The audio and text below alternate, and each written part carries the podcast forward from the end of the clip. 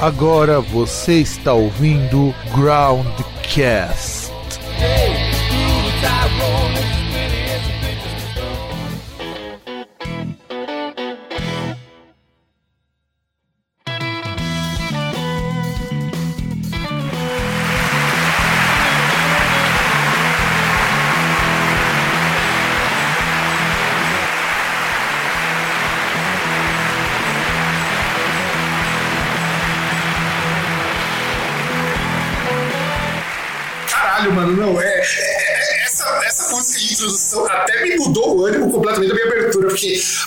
rapaz, é, estamos aqui no Groundcast Entrevista, eu sou o Fábio Melo, eu estou ouvindo essa introdução com, com música nordestina, feita. Vocês, vocês já leram aqui do, do título do negócio e tal, mas estão falando de novo com o Chico Pereira. Vai se, se apresente, cara. E aí, pessoal, eu sou o Tico Pereira, sou guitarrista aqui de São Paulo. E sempre um prazer falar com vocês, viu? Não, é, a primeira coisa que eu quero perguntar, eu ia na verdade perguntar outra coisa, mas eu quero perguntar, a primeira coisa, e esse medley de música nordestina, como surgiu esse- essa ideia? Então, eu, eu tinha apresentado esse, esse medley numa prova da faculdade. Eu toquei na faculdade esse medley, né? E a recepção foi muito foda, assim, dos professores, né? Os professores gostaram demais. Eu falei- aí eu falei, pô, eu tô gravando um álbum de cover, eu vou, vou fazer esse medley de música nordestina profissionalmente, né? Com, com todos os instrumentos, enfim. E ficou bem legal mesmo, viu, cara? Ficou bem legal, bem, bem pra frente, né? Bem com pegada e divertido ao mesmo tempo, né? Não, ele tá muito bom, não, não é nem questão disso, ele tá muito bom. Primeiro porque, assim, você conseguiu algo que, que eu acho sempre muito importante quando você vai mexer com músicas regionais. Não descaracterizar a música, eu acho que isso é super importante. Ao mesmo tempo que você sabe que isso é uma música de rock, é uma música com um toque de metal ali no meio, mas não descaracteriza. É, foi, foi essa sua ideia quando você bolou esse medley todo, esse medleyzão da porra de 9 minutos de, de grandes clássicos do, nosso Nordeste? É, ficou, ficou bem parecido como tava na minha cabeça, assim, né? É, eu só estudei algumas coisas, por exemplo, é, na, quem faz as melodias, né? Quem faz os temas da, da, da guitarra, eu, tipo, simulei uma guitarra de 12 cordas. Pra ter, um, pra ter uma sonoridade, assim, com guitarra, mas parecendo viola, sabe? Meio, meio brisa, assim.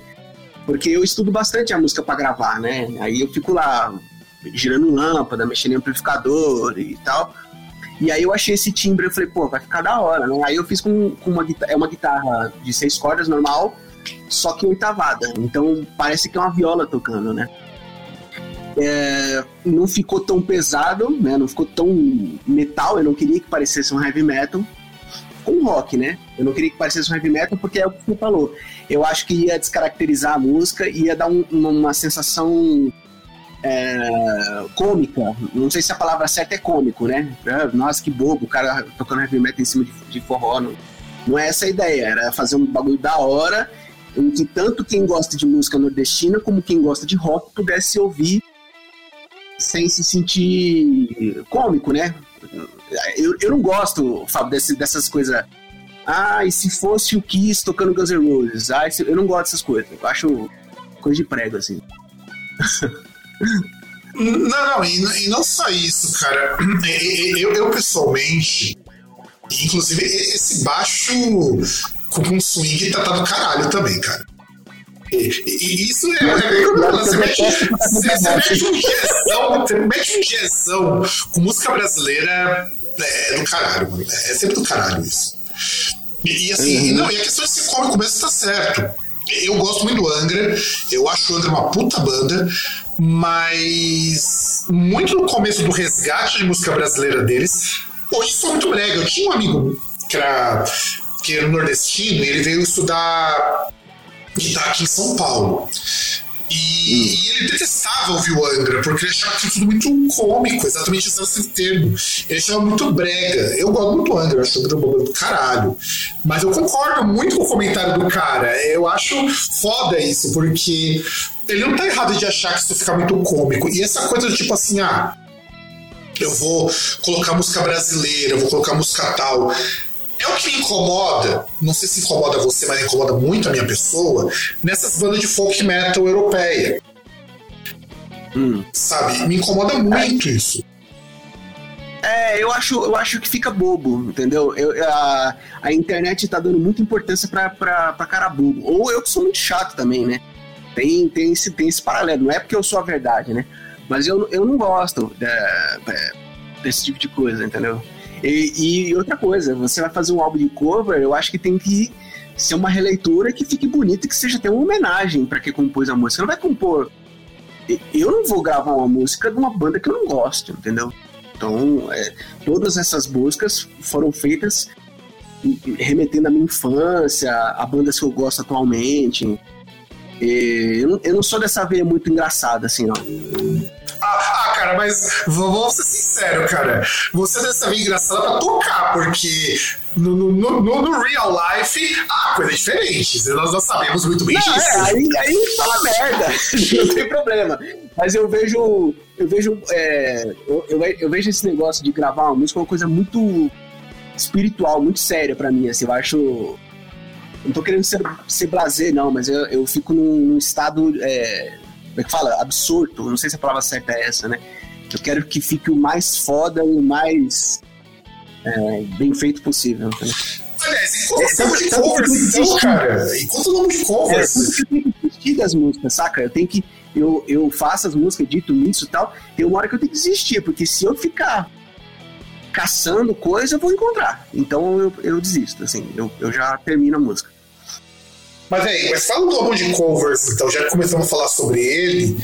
É, como que surgiu a concepção? Fala das músicas que você escolheu, do álbum em si, porque eu acho assim, é, você já tem esse medleyzão de música nordestina, já, já temos um começo muito bom que já disse pro nosso ouvintão, olha, vai lá e escuta essa, essa bagaça, porque, porque tem coisa boa aí. É, é. Então, eu, a primeira música é o tema do Johnny Quest, que é um desenho do, da década de 60, é, é um puta jazz, assim. É, aí eu fiz uma releitura misturando jazz com rock, é, tipo fusion. Não chega a ser fusion, né? Mas é um fusion, assim. É, tem as guitarras pesadas e fazendo o que os metais da, da Big Band faz, assim.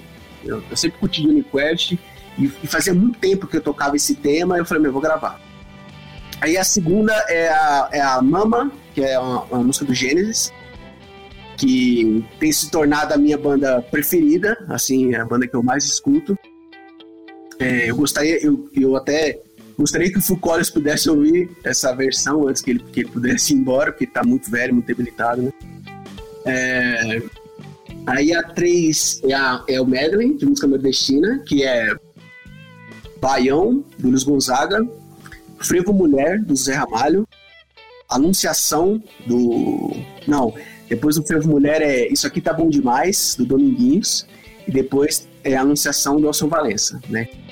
É, como, como o ambiente de universidade, né, de faculdade que eu fazia, é, é, se priorizava apresentações de música brasileira, né? É, não, não, não, não, não, Desse aqui, eu quase achei que você ia falar igual o Rogério Pingar, que o bicho já tava, que era bicho de droga. De droga. Também. Também, mas na, na faculdade que, que eu fiz, a maioria da galera era evangélica, né? Então gostava muito de música gospel, né? Então a, eu, só quem ia pro inferno era eu e um batera. O resto todo mundo salvo. É, eu me lembro que quando a gente se conheceu na faculdade, todo mundo falou ah, que era da igreja tal, da igreja tal. Eu falei, pô, só eu que vou pro inferno aqui? Aí o Batera, aí o Batera falou, bom, eu vou também. que ele era do jazz, assim. O cara viajou até pra Alemanha pra tocar. Aí, depois do medley de Nordeste, do nordestino, eu, eu fiz uma versão bossa nova de Save a Prayer, do Duran Duran. A Save a Prayer, o mais da hora da, da Save a Prayer é que é todo, todo instrumento acústico. Eu não pluguei nada. Nem violão, nem baixo, nem bateria, nem violino, né? Violino, quem gravou os violinos foram dois amigos meus, Leandro Tucci e Henrique Santana. O Henrique fez faculdade comigo. E essa, é, tá toda acústica, todo, não tem nada plugado. E eu, eu gravei a bateria acústica aqui na minha casa. E a última chama Battle Planes, que é, que é, um, é um trecho do filme do Predador, quando o Schwarzenegger passa lama no corpo, ele acende a tocha e dá um berro para chamar o predador pra briga. E essa é da hora também, porque o meu assessor ele sempre falava: Porra, as pessoas precisam te ouvir. Você precisa cantar uma música. Eu falei, ah, as pessoas precisam me ouvir, então peraí. Aí eu dei um berro lá e foi pronto. Agora você viu, agora você pode me ouvir. Cara, não, não, não, de vez em quando vou, alguém trollou o Rô, meu cara. Vou, parabéns, meu. Parabéns. É, eu, eu, assim, acho que a maior qualidade que eu tenho é ser meio folgado, assim. Eu não faço as coisas que ficam me enchendo o saco, não. Eu já tenho, assim, eu sou um cara dedicado, assim, mas eu não gosto muito de encher, que enche o meu saco, assim. Então, eu falei, puta, perfeito, né? Aí me deu um berro e, e tá aí, pronto, a minha voz aí pra vocês ouvirem, né? Não, não, gente tem que respeitar que o cara, afinal de contas, ele, além de tocar os instrumentos, ele canta. Eu cantava numa banda punk que eu tinha há muito tempo atrás, eu cantava por necessidade mesmo, né? Que era um, era um power trio. A gente cantava umas músicas tipo Pennywise, assim, Bad Religion. Que aí eu cantava. Né? Que você vai gritar um pouquinho, né? É. Aí, tipo, quando a banda acabou, eu, eu, a única coisa que eu realmente não gosto de fazer é cantar. Então eu comecei a fazer música instrumental eu acho que tô, tô no nicho certo, no, no, no, rolê, no rolê certo, assim. Tô fazendo um rolê certo, que é o que eu tenho domínio. Não gosto da, da minha voz, né? Eu tenho coisas cantadas, eu, eu tenho guardadas até hoje. Tem na Deep Web aí, no, nos vídeos no YouTube eu cantando e tal. Cara, sabe o que isso me lembra? É, é, eu falo isso para os meus alunos e eu falo para eles que há, uma, há um vídeo que eu fiz um trabalho de faculdade do Pequeno Príncipe em francês, a qual eu estou falando em francês como piloto lá do avião do Pequeno Príncipe. E eu falo, nunca essa internet verá esse vídeo algum dia. É, é muito esse redato, cara. Eu, eu ri muito. Mas esse vídeo é um vídeo antes do YouTube existir. O, o jovem pode achar que sempre teve YouTube, mas, cara, eu terminei minha faculdade quando o YouTube começou a pegar. É, a, a banda terminou também acho que no começo do. No começo do YouTube, assim, né? A gente tem coisas no YouTube, né? E a banda era boa pra cacete, viu? A banda era muito boa. A gente ganhou um monte de festival. A gente era desbocado, a gente fazia umas dancinhas tipo Toy Dolls, assim. Olha era, isso. Era, era, da hora. Era da hora, bem legal. Existia aquelas calças apertando o saco também, igual o pessoal do Toy Dolls? Não, não, a gente tocava de bermuda, era meio hardcore, assim. All-Star e, All e bermuda. Ah, tá. Ó, sair bermuda mostrando as canelas, né? É, a gente tava, tava frio, tava garoando e a gente de bermuda e camisa preta. Ah, não, claro, claro, claro. Tipo o povo do NoFX, né? É, é isso. É, eu acho que aquele cara de, de dread lá nunca botou uma camisa na vida dele. Né? É verdade, cara. Eu acho que ele nunca botou uma camisa e, e eu tenho sérias dúvidas se ele sabe o que, que é uma camisa. é, eu não era chegado no FX, não, viu, cara? Eu achava meio desleixado, assim. Cara, sabe, meio... sabe o que é o foda? Quando eu era mais novo, eu achava no FX do caralho. Eu gostava pra caralho. Depois eu peguei pra ouvir uns tempos atrás e falei, cara, como essa merda é, envelheceu mal, cara? Porque as músicas parecem muito ruins. É, eu não gosto daquele sotaque dele. É, eu acho. Eu acho que não orna a, a, o jeito que ele canta com a velocidade da música. Eu acho que ele tá sempre na, na metade do tempo da banda, entendeu? Não, no dobro, né? Eu acho, eu acho mais da hora do jeito que o, que o Offspring e o Bad Religion cantam. Eles cantam naquela falando, tipo, vomitando um monte de palavras. E eu não gosto do jeito que o NoFX canta, assim. E eu sei que a banda é foda, tem bons músicos e tal, mas não, não, não o tipo, foda não. é que o pessoal do NoFX, fora do NoFX, os caras são muito experimentais, inclusive. Mas na banda, os caras fazem um feijão com arroz tão estranho que, assim, quando eu era mais novo, eu pagava um toque. Pô, primeira banda de hardcore melódico que eu estudei foi no FX, né? Tinha o Millencolin também, né? O Millencolin tem algumas coisas que eu gosto, assim. Cara, sabe que o Millencolin eu aprendi a respeitar muito hoje o Millencolin? Porque quando eu era mais novo, eu achava aquilo ali muito meloso, o Millencolin. Mas é. se você escutar hoje, hoje um pouco mais de background, um pouco mais amadurecido, você percebe que o Millencolin é uma banda muito boa, como, como banda no geral. Uma banda mesmo, né? As duas guitarras são muito complementares, né? Se uma sai ali, não fica tão legal, as duas fazem coisas diferentes. Eu acho que é o que a guitarra tem que fazer, né? Cada um tá preenchendo um espaço ali da, da, da música, né? Eu, nossa, o Melancólico, porra, a, é, Pinguins e Polar Bear, Bears, é, a, mais famosa lá que tocava no Tony Hawks, puta, faz, fez parte da minha, da minha infância, assim, eu era virgem, tá ligado? Sempre quis andar de skate, nunca consegui, porque era meio gorducho, assim, tinha medo de quebrar os skates dos amigos. Aí, meus moleques iam fazer rolê de madrugada andando de skate ali na, na Rosa, né, que é um bairro aqui de São Paulo, né, e eu ficava lá só olhando tal. Eu tocava mais, eu era mais da, eu era mais da guitarra, assim. Eu era, tipo assim, essa galera que andava de skate gostava muito do hardcore, né? Aí eu vi que eu vi o Street Bulldogs. Oh, oh, não, agora já começando a falar de grande, cara. Pô, Street Bulldogs, é, mano, eu pirava muito naquilo. Porque assim, eu fiz um ensino é. médio, ó, desse filme parecido com, contigo, você não é muito mais novo do que eu. É, 2000, 2000, principalmente, teve aquele boom de skate no Brasil.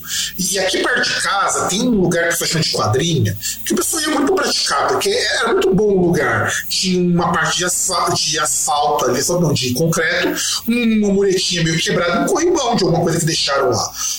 Mano, ia tudo lá. E eu não dava skate porque eu era muito ruim, cara. É, eu, é o mesmo caso que você, eu de me quebrar.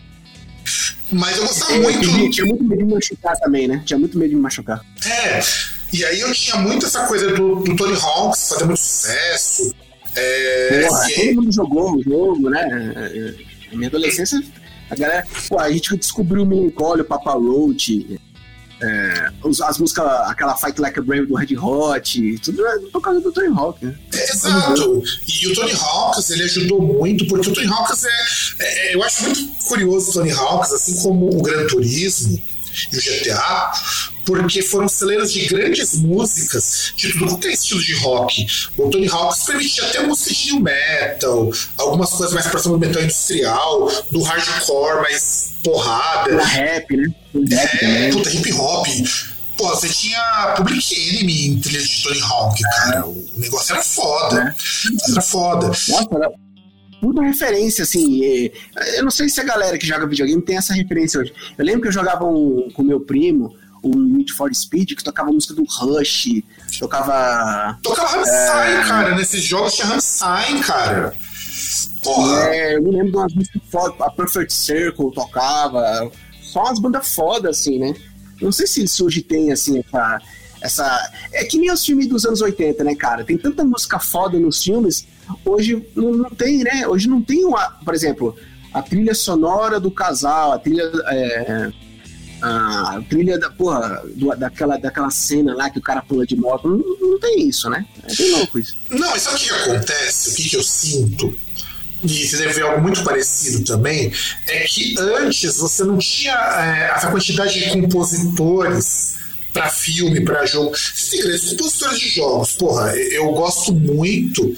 Uma trilha sonora de jogo que eu pago um baita de um pau é o do Skyrim. Mas os caras contrataram um, um puta músico para fazer a trilha sonora. E você tem. Porque é muito mais barato do que licenciar música. Licenciar música é caro hoje. Tanto que. Uhum você só tem licenciamento de música quando o licenciamento de música é mais barato do que mandar alguém compor a trilha sonora. Eu lembro que a última trilha sonora que eu paguei um puta de um pau, eu só fui descobrir quem que era a compositora quando ela tinha ganho o Oscar, era uma moça que tinha feito participação e turnê com o pessoal do Sun, que é uma banda de drone doom. E ela, e ela é uma musicista de música experimental. A, ela é norueguesa, inclusive. E ela se coordenava com o Sam pra cantar uma música. E ela é foda. Uhum. Ela, fez, ela fez trilha do, do Joker, né? Do, do, filme do Coringa. E a mulher é foda. Mulher. Não, a trilha do Coringa é do caralho, mano. É, é uma trilha do caralho. E ela é uma musicista muito foda. E ela não tem trabalhos com metal exatamente. Um trabalho com metal é com o Sam, porque ela e o Steve O'Malley falam a mesma língua. Os caras são meio brisadores em fazer música. E recentemente teve a morte do Badalamente, né? O cara que fez a trilha do Twin Peaks. Que é outro músico de filme, de série, que eu pagava um pau, porque o cara era um velhinho que fazia uns dias tão bizarro que ele usava até latido de cachorro como parte da composição melódica. Mas, mas, ó, olha só, esses caras que fazem a trilha sonora, eles. É, a trilha sonora é uma coisa, é, por exemplo, mas por exemplo, quando o Máscara chega lá no Cocobong e canta, canta é, Pachuco, essa música é de uma, é de uma banda, é, é, entendeu? É, não é a trilha sonora do filme, é a, como é que a gente fala? É a música tema daquela parte, né? Isso que eu, que eu acho da hora. Por exemplo, o Hirizon do. Hirizon lá do. filme lá do Ed Murphy, lá, o. Um, é... Caramba, como é que é o nome? Ah, eu vou até tocar, hein, pra você.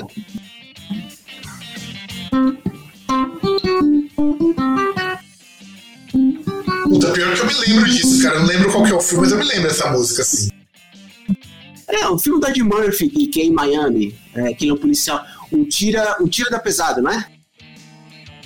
Aliás, que tá aí outra coisa que você podia ter incluído nos seus covers. Vou te falar que eu tenho gravado essa música eu cantando. Sério, cara? Ah, cara, você podia ter lançado isso daí, né, seu filho da puta? ai, ai. Gravei há bastante tempo, viu? Porque, não, eu, esse filme é um filme muito de adolescência meu, cara, o Tiro da Pesada. Porque, porque o você assiste uma risada, cara. E, e a trilha de jazz, filme no geral, é muito boa. É, é, é, isso que eu tô falando. Por exemplo, é, Uma Linda Mulher lá, Pretty Woman. Eu toco o tema da, do Richard Gere com a. A Julia Roberts, né? Eu, eu tô dizendo desses temas, assim. Eu acho que faz falta, né? Faz, como eu te falei, você hoje tem compositores que fazem a trilha inteira. É, não que seja ruim, eu acho que é legal você ter um compositor, porque ele faz a música toda medida. Mas é, é, tem que maior falta, uma das coisas que eu sinto muita falta, e se a gente fala de música tema, é você pegar que nem o Survivor, que fez a música lá, tema do Karate Kid. É isso, é isso aí. Ah, ou então do, do Falcão, aquele lá, o, o, o Stallone que faz queda de braço. Isso também. O, Free Willy, né? Tá com a música lá do Michael Jackson. É, mas é que, eu, é, é, é que eu pego o Eye of the Tiger e não of the Tiger, eles compuseram mais duas músicas tema junto do the Tiger. É porque é, essas. Não é o the Tiger do rock, desculpa, of the Tiger do rock. Do, do primeiro rock. É, é, o Eye of the Tiger é do rock, né? É, é isso aí. Do primeiro rock. Isso é uma música famosa também, né? Tem, tem, que. Eu não lembro qual é o nome do compositor, mas também é outra música fodida. É, é, esse tipo de coisa com o tempo foi sumindo.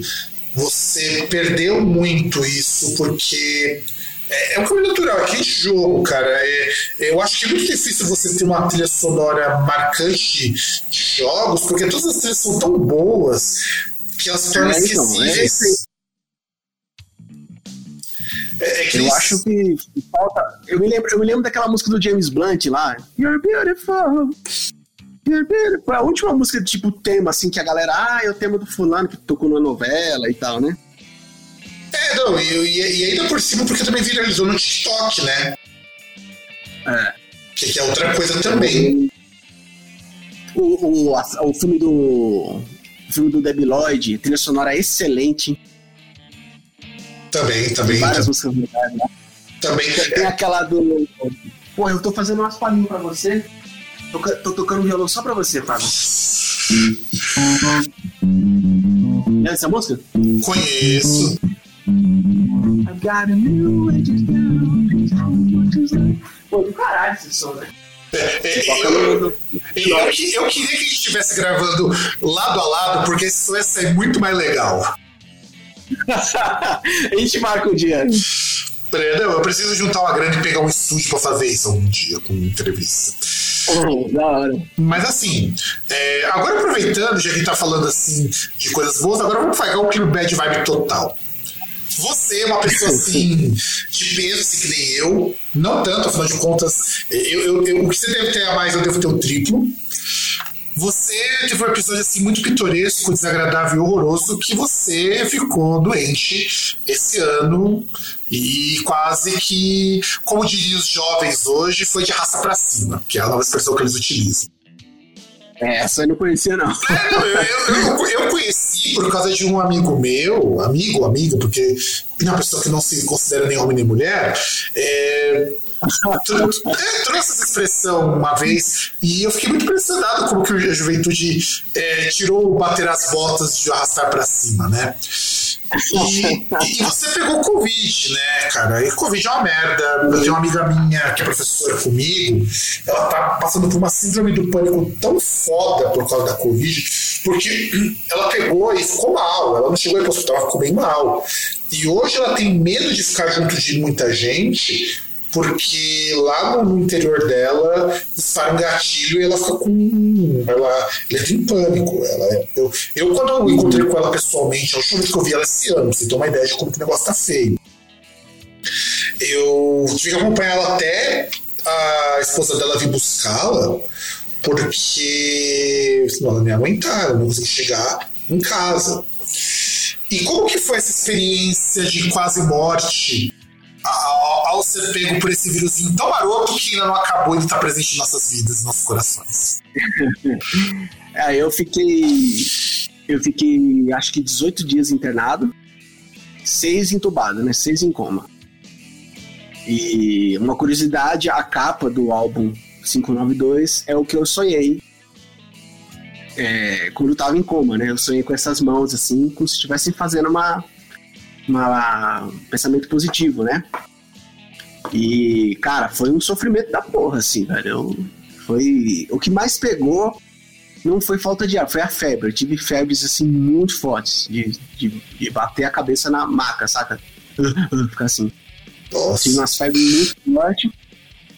Uh, a infecto, a médica que tava cuidando de mim, ela. Ela. Não sei se a palavra certa duvidou, ela falou, cara, você tomou mesmo essas vacinas, velho? Porque eu tinha tomado duas vacinas já. É, eu falei, meu, não sei. Né? Eu fui lá e me, me, me espetaram, né? Aí ela falou assim, cara, ou a vacina, a vacina te salvou, ou você não tomou. Né? É, não dá para saber, né? Não dá para saber. É, o que aconteceu. Aí eu, eu, eu internei 12 de outubro, era dia das crianças, né? E, e aí eu fiquei, fiquei acho que uma semana no, quarto. Aí eu piorei demais, tive uma piora muito forte, muito severa. Aí a médica chegou um dia de manhã e falou: Cara, a gente vai precisar te entubar, você, tá, você piorou demais, você tá muito mal, a gente está preocupado com você. Aí eu não, eu não, me lembro, não me lembro de mais nada, assim. Aí você acorda como se estivesse dormindo na sexta, acordado no sábado, né? Mas passou uma semana. É, fiquei todo cheio de furo, fiquei com sonda no nariz, sonda no pescoço, sono em todo lugar. É, aí acordei, mas assim, acordei com um sentimento muito grato, né? De muita gratidão, assim, de ter voltado, né?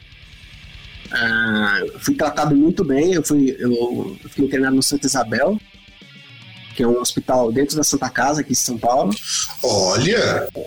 É. Não, cara, é, Santa Casa aqui de São Paulo, eu acho assim uma coisa fantástica. De verdade, cara.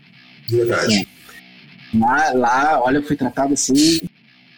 É... Aí, quando eu voltei, eu já voltei legal, assim, né? Eu tava. É... Aí eu só não consegui cagar. é, é, claro, é, é, eu, eu acho que é assim, bicho é, eu fiquei de fralda. Eu fiquei de fralda dois dias, não consegui. Não consegui, não consegui. Aí quando eu tava na UTI ainda, mas eu, eu já não tava naquela observação mais foda. Eu já ia pro. Já tava num leito, né? Dentro da UTI. Certo, você tava indo pro SEMI, né? Tava indo pro SEMI já, né? É, eu não sei, eu não sei se é SEMI, eu não sei o que que é. E aí eu levei lá, aí o enfermeiro falou, vai, você precisa cagar, velho. Você tá, você precisa cagar. Aí me, deu um bagulhinho amarelo lá. Rapaz. Cara, por uma fração de segundos eu não sujo o banheiro inteiro, velho. Você, você até emagreceu um quilo, né? Emagreci 10 quilos. 10. Emagreci 10 quilos na, na UTI. É... Nossa, conversando com todo mundo, foi assim, puta. Cara, é, a, gente, a gente no Brasil a gente no Brasil definitivamente, é, definitivamente a gente precisa fazer um plano é, de, de, de, salário é, de honra, de, de receber chave da cidade para os enfermeiros de São Paulo. Os técnicos de enfermagem, que são aqueles que põem a mão na massa mesmo, para os enfermeiros, que é, cara, eles são assim. É, são anjos na terra, velho. Assim, não tem, não tem outra palavra para dizer. E eu, eu voltei, né? Eu voltei do, do coma, eu acho que foi no dia ah, 26 de outubro, eu não me lembro. Tipo, eu fiz, eu faço aniversário duas vezes por ano agora, né? Quando eu, no dia 26 de outubro desse ano, eu fui lá, levei um bolo pras meninas, uma choradeira da porra. Elas falaram assim: nossa, se todo paciente viesse aqui visitar a gente, eu falei, mano, vocês merecem. Nossa, eu, eu gostaria de, de poder fazer bem mais, assim, pelos enfermeiros tal, pela, pelos técnicos. Vi muita gente lá que, que ficou comigo, né? que me viu lá internado. Tinha uma menina lá que, que ela olhou assim e falou: Nossa, eu já fiz sua barba, né? Quando eu tava em coma. Ah, puta, a galera assim de uma humanidade. A gente, a gente precisa, como população, fazer alguma coisa pelos técnicos e enfermeiros da, do Brasil, velho. Definitivamente. Não, eu concordo. Eu tenho uma amiga minha que ela é enfermeira no Emílio Ribas. Então você já imagina as buchas que ela pega, afinal de contas, lá é centro de referência em infectologia em toda São Paulo. Inclusive, o tratamento pica de Covid era feito lá. É, uhum. e, e, assim, e eu valorizo muito a enfermagem, porque eu já tive internado uma vez, por conta de um abscesso que eu tive, e que se eu não tivesse sido operado, eu tinha morrido. É, o negócio foi feio pra caramba. E aí, quem cuidou de mim durante o pós-operatório, quando eu não sentia minhas pernas, quando eu queria, eu queria mijar e não saía, porque é, eu acho que é uma coisa muito louca você estar tá anestesiado, eu acho que você deve ter sentido isso, que o seu corpo parece que não te pertence, você não sente seu corpo enquanto a anestesia tá. E você tomou muito mais anestesia do que eu, você tomou anestesia geral para poder entrar em coma. Quando você acorda mais de uma vez, o, o foda de acordar de como induzido é que você não acorda de uma vez. Você acorda, mas o seu corpo tá desligado ainda. É meio foda isso. Eu, eu acordei desesperado, né? Porque eu tava com a máscara na cara toda, aquele barulho forte, né? De oxigênio. Aí eu ah, comecei a gritar, eu tava amarrado. Eles amarram, né, o paciente para porque o risco é grande de você acordar assustado, puxar máscara, puxar alguma sonda, alguma coisa que tá presa no seu corpo, né? Então é normal acordar amarrado, né? Só que você acorda desesperado, você não sabe o que está acontecendo, onde você está e tá. Aí as meninas, calma, Francisco. Eu falei, calma, caralho, me tira daqui, eu sou bandido para estar tá preso. Desesperado, assim. Aí eu, aí eu dormi de novo, né? É, aí já acordei, continuei amarrado. Aí veio uma moça, da, uma fisioterapeuta, me deu uma papinha, né? Pra ver se eu conseguia engolir. Tem sempre esse processo, né? Eles dão uma papinha pra ver se você consegue engolir pra, pra não precisar mais da sonda, né? Que fica no, é, nasogástrica, né? Fica, enfia no seu nariz e vai até o, o estômago. Né? É. Aí eu consegui comer, aí tiraram a sonda, tiraram a sonda do pau também, que é a pior sensação do mundo, assim. Nossa, a sonda na uretra deve ser muito ruim, cara. Cara, cara, um negócio assim desejo pro pior inimigo. Não, é, não, e assim, é uma cânula que fica enfiada na uretra. Se quando você já tem, assim, sei lá, infecção urinária ou sai uma pedrinha lá do rim, já dói para o caralho aquilo. Não que eu acho que a sonda deva doer, mas eu acho que é tão incômodo tocar. A uretra é um canal muito foda, ele é muito fechado, é muito estreito. É. Quando tira, parece que você tá fazendo xixi na roupa. Ai, parece nossa. que tá fazendo xixi, assim, né? Aí o cara, aí o cara lá, o enfermeiro falou, não, não, é normal. Parece que você tá fazendo xixi, mas não tá.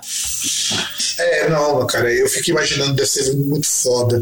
E, eu acho importante, caro ouvinte, eu acho que esse depoimento do Tico Pereira é super importante, porque a gente valoriza muito pouco o pessoal do chão de, do, da, da, base ali do, do, hospital, porque quem vai te atender se tiver um derrame, quem vai te dar comida, quem vai te limpar, quem vai enfiar o papel na tua bunda para te tirar aquilo.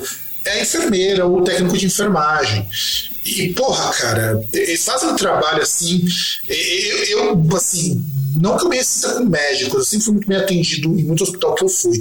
Mas esses tratamentos mais básicos, essas coisas que realmente o médico jamais vai colocar a mão, a enfermeira faz milagre, cara. Com, e ganha um salário muito baixo. Muito baixo. E aí vai aqui, e aqui vem o um momento protesto do Groundcast. E eu fico muito puto da vida que barraram por conta de um incompetente, que não convém citar o nome, porque já vai embora, de pagar o piso que essa categoria exige há mais de 10 anos. É, assim, cara, é, o que acontece, assim, é um, um, momento momento social aqui do programa, porque assim, cara, aqui no Brasil nunca se valorizou o trabalho, entendeu?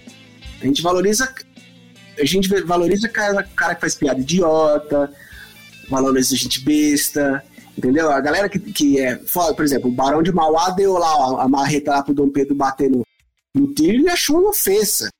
Né? Porque eu, eu sou rei, eu, eu não. Eu não, eu não trabalho, entendeu? Então a gente, a gente não dá valor ao trabalho, entendeu? Por nós da classe artística, assim. Ah, eu sou artista. Você... Cara, isso não é porra nenhuma, velho. Você tem que trabalhar. Entendeu? Você tem que fazer a sua arte, mas tem que fazer com amor, com carinho, com dedicação, com horário, com, com, com é, pontual, entendeu? Tem que ser pontual, você tem que ser tem que tratar as pessoas com respeito. Ó, eu, quando eu tocava nessa banda punk, a gente foi tocar num lugar muito legal ali na. Do lado ali do shopping Pirapuera, né? E, meu, a gente era punk, tá tudo louco e tal, mas mesmo assim, a gente viu o técnico é, é, ele, ele tirava as coisas de um quarto, assim, num, num lugar, tipo peça de bateria, cabo, caralho, para levar pro palco. Ele indo para lá, indo para cá, indo pra lá e pra... Tá ligado? Professor de técnico, cara técnico, cinegrafista, técnico de som, meu, é uma profissão do cão, entendeu? Iluminador. Aí a gente falou, não, velho, não precisa ficar fazendo esse, esse rolê, não. Vamos fazer que nem aquelas filas que apagam incêndio, né? Você me dá aqui, eu dou pro outro, não. Ele falou que, meu, eu, toco, eu trabalho aqui há 5, 10, sei lá, ele falou mano, eu trabalho aqui há tanto tempo, nunca nenhuma banda se prestou a me ajudar do jeito que você me ajudaram.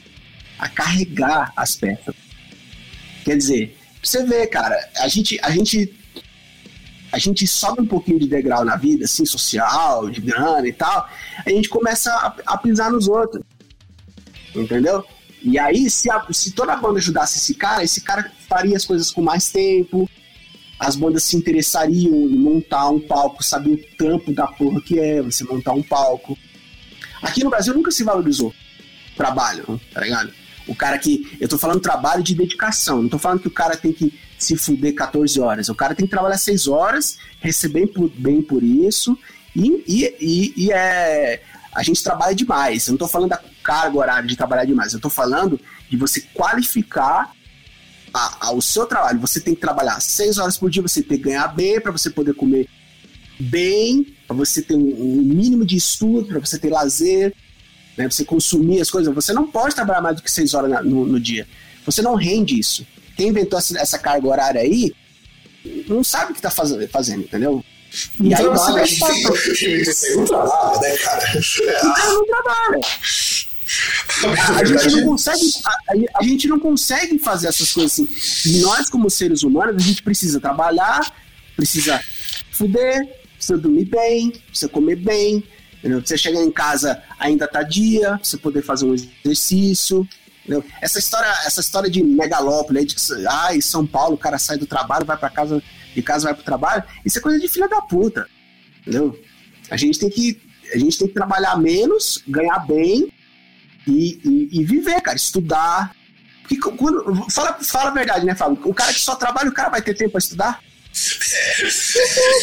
eu falo por mim, cara, porque eu trabalho dando aula, né? Então eu trabalho com isso e eu ainda arrumo tempo para estudar e minha vida é uma merda nesse sentido, cara. É, é, eu... eu... fiz faculdade trabalhando, né? Eu fiz faculdade trabalhando. Somos dois, é, cara, somos dois. Cara, bicho, é, pode falar que é frescura ou não é, não sei lá. Mas, velho, você, você aprender uma música, você estudar música, com a cabeça cheia de sair do trampo, isso não existe, velho. Você tem que estar com, com meia luz, as velas aromáticas acesas para você compor. Eu acredito nisso, né? Eu não gravo uma música aqui em casa com essa luz acesa. Eu tenho, essa, eu tenho essas frescuras. Aí eu pego um belo de um refrigerante. Eu não bebo, né? Não bebo igual. Um belo refrigerante, com umas bolachinhas, Tá, abaixa a luz. Tá assim, vendo? É, e ainda por cima é um músico saudável, porque não bebe. Eu acabei de matar um Negroni aqui e o cara não bebe. Ah, é, é, eu acredito nisso, né? Acredito em, em qualidade de vida, né? Aí você pega os moleques mais novos. Você acha que os moleques mais novos vai falar assim: eu vou ficar me fudendo 12 horas? Não, eu vou pro crime. Não, não vou trabalhar. Pra que que eu vou trabalhar 12 horas? E no crime eu vou ter celular da, da última geração, eu vou comer todo mundo, né? Hoje você tem o status de ter grana, é você vai comer todo mundo, né? né? Enfim, é, Não, não, cara, você, o que você falou aqui é exatamente a nossa filosofia do Groundcast é desse ponto também, tá? A gente, no Groundcast também acredita tudo isso daí, porque é, aí, entra, o momento é, Groundcast é, trabalhista, né? A gente no Groundcast, tanto eu quanto o César, que é outro podcast, a gente trabalha pra caralho, pô, trabalho mais de 10, de 8 horas por dia, dependendo do dia da semana. E eu ainda tenho três dias, três dias pra descansar na semana, sexta, sábado e domingo, mas eu anos pra conseguir isso daí, mesmo assim não é suficiente, cara, eu trabalho muito. Eu. E aí, aproveitando que você colocou, e é importante essa, essa fala, eu estou hoje com o peso que eu estou porque eu não tive tempo de me cuidar. Agora que eu tô conseguindo colocar minha vida em ordem e me cuidar, eu posso não estar mais magro como eu gostaria. Eu gostaria de estar uns 40 quilos mais magro. Eu até tava tirando umas roupas que eu comprei nos Estados Unidos. Eu, eu desacredito que de 2014 até agora eu engordei quase 30 quilos. Porque eu não tive tempo de me cuidar. E hoje eu tenho, hoje eu vou pra academia, hoje eu como razoavelmente bem. Eu não, aliás, mesmo, que eu nunca fui ruim, então eu só não tô pior por causa disso. Mas assim, não dá. Quando você trabalha muito, você trabalha longe, que é um problema meu, aqui trabalha muito longe de casa, quase não tem tempo para as outras coisas. Então você é o... tem. A, a, a, sociedade precisa valorizar o trabalhador. Precisa valorizar o trabalho. Você tem que ganhar. Você não precisa ser milionário. A gente não tá falando aqui de, de, de todo mundo ter Porsche, não é isso. Mas o cara, pelo menos, o cara ter a possibilidade de trabalhar menos para ele poder se profissionalizar em uma coisa, para ele poder ter tempo de fazer a academia dele, de poder jogar a bola dele, de estudar, de ler, de estar com os filhos. Eu conheço muita gente, cara. É, eu conheço muita gente que internou é, em hospital psiquiátrico por burnout. E aí, meu, o cara não viu os filhos crescer. Saca? E, essa, esse é o trabalhador brasileiro. O cara não vê os filhos crescer. Ele, ele passa dentro de um transporte público quatro horas por dia. Que, que, que, que população saudável é essa? Isso não existe, cara. Entendeu? É, aí, aí vem, vem uns engomadinhos aí, falando, ah, tá, tá reclamando, pede pra sair. E aí o cara, o que o cara vai fazer? Ele vai comer vento? Não, não, cara, é, é, é, eu, eu um dia, de verdade, isso é uma coisa que eu prometi no Groundcast uma vez e a gente vai cumprir algum dia. Vamos gravar um programa de duas horas só detonando essas falas de coach, cara, porque não dá, mano. E ainda mais, ainda mais agora. Agora, agora vamos, vamos entrar numa, numa seara que eu acho assim muito foda.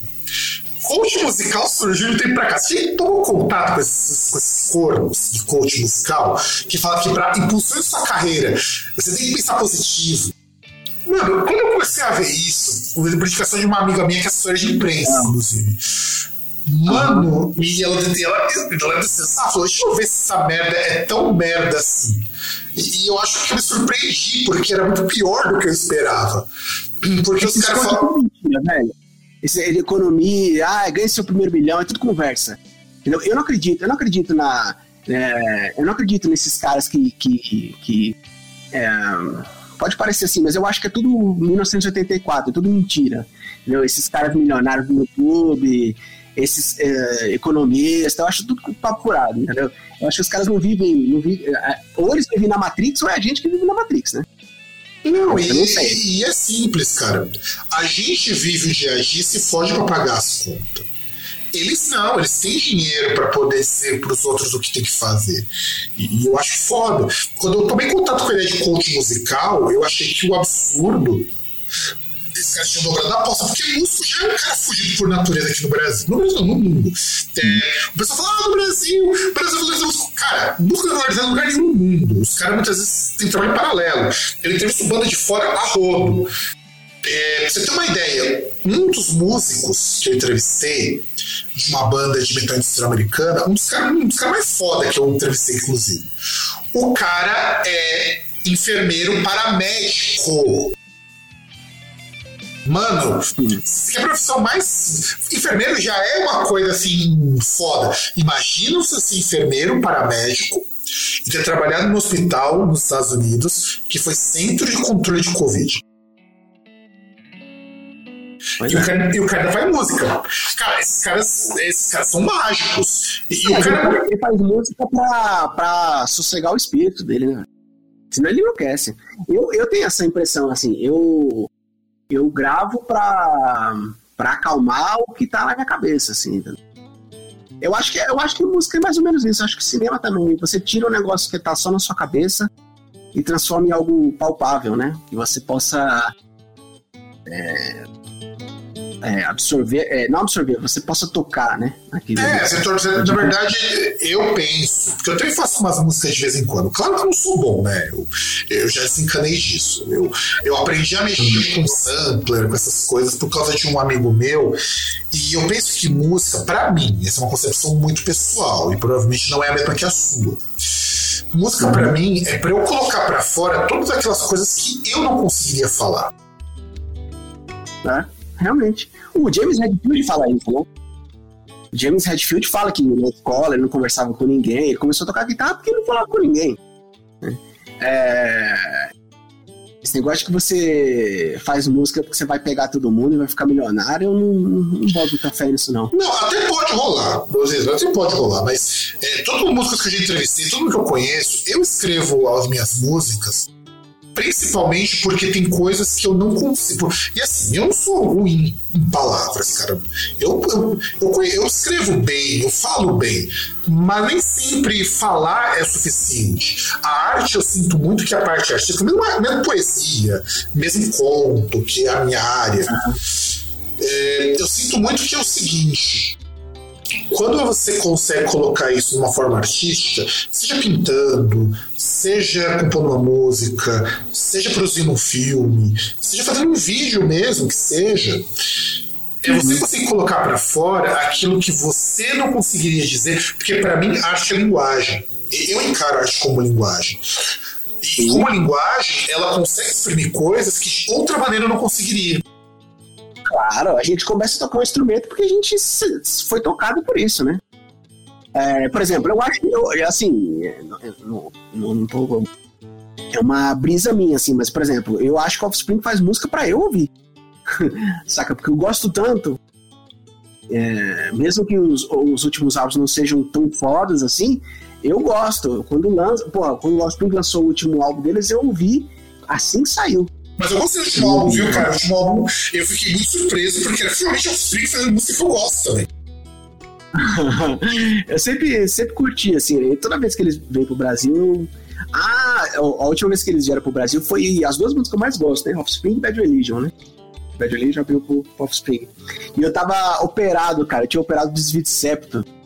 Eu tava com o nariz cheio de sangue, cheio de catota. Aí eu falei, não vou perder esse show, nem fudendo.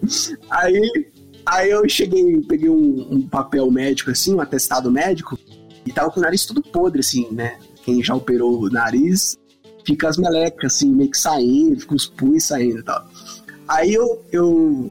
Isso foi 2019, acho. 2019. Aí eu cheguei com um, um bombeiro lá e falei, ó, oh, eu tô operado eu posso ficar na parte ali reservada, né? Que fica, fica, fica o pessoal de cadeira de roda, né? O pessoal fica um espaço assim para reservado, né? Ele falou, pode e tal. Aí ele falou, me espera aqui que eu vou levar algumas pessoas para lá, você me espera aqui. Aí eu fui no Espaço das Américas. Aí eu, no Espaço das Américas, você entra, aí tem o mezanino em cima e tem as pilastras que seguram esse mezanino, né? Cara, do lado de uma pilastra tinha uma caixa grande. Eu falei, demorou. Eu subi na caixa e fiquei em pé na caixa. Cara, eu vi como se eu estivesse vendo de camarote, assim, ó. vi cara, a minha cê, visão. Cara, você tava muito alto. Eu conheço o lugar ali. Rapaz, você tava muito alto. Você é muito lindo ficar lá, cara. Aí, aí eu, tinha umas meninas que não subiam na caixa pra ver, ver também. Eu falava, não, sai fora. sai fora, sai fora. Eu fiquei vendo. Puta som, né? Porque eu fiquei alto na altura das caixas assim. E, e era muito louco, porque os, os seguranças lá, eles passavam me olhando assim. Aí eles falaram, eles, meu, eu não sei o que passava na cabeça deles, porque eles, eles passaram e falaram, mano, esse mano deve estar tá trabalhando, né? Ele tá em cima dessa caixa olhando o que tá acontecendo. E eu fechava a cara assim, ó. Você fechava a cara assim. Você parecia segurança, e... né?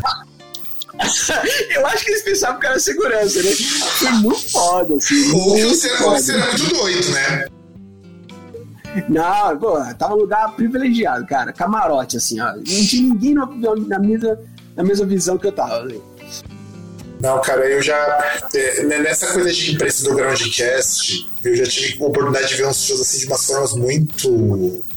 muito estranhas, muito inusitadas. Eu já consegui ver um show da parte de trás do palco porque eu fui. É, é, essa é uma história que eu não esqueço. Eu tava assistindo um festival, né? Eu já pago, inclusive. E falei: se eu não vou pagar camarote, normalmente eu pago camarote porque eu quero ficar sentado, né?